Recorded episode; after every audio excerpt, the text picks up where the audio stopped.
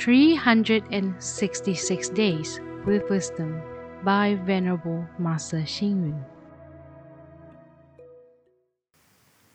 July 21st. Laughter can prevent illness. Happiness can dispel worries. Loving kindness can bring joy. Compassion can alleviate suffering. When a person becomes depressed, it is extremely difficult to break free from it. Depression is like demons and monsters. It becomes too entangled to be unraveled. There is actually no problem in this world. The worries are created by one's own imagination. Depression is trouble one seeks for himself, as Buddhist teachings on meditation say.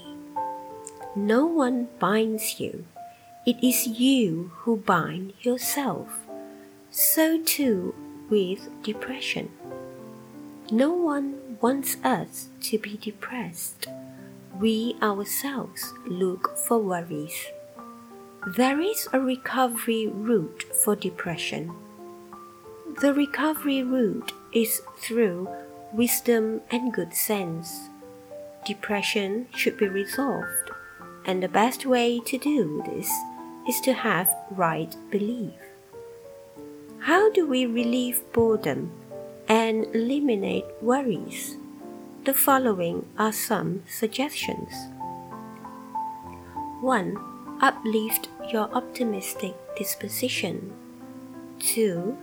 Comprehend the reasons behind the, all the details of any undertaking. 3.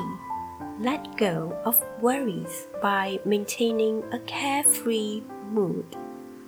4. Remove misgivings and doubts from your character. 5 Extend your positive services.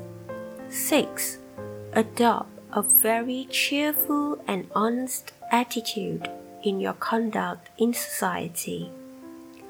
How many worries do you have? They are like a river flowing away to the east. As long as you are optimistic and able to let go of your worries, even if you do have some in life, would this not serve as nourishment for your cultivation of the body?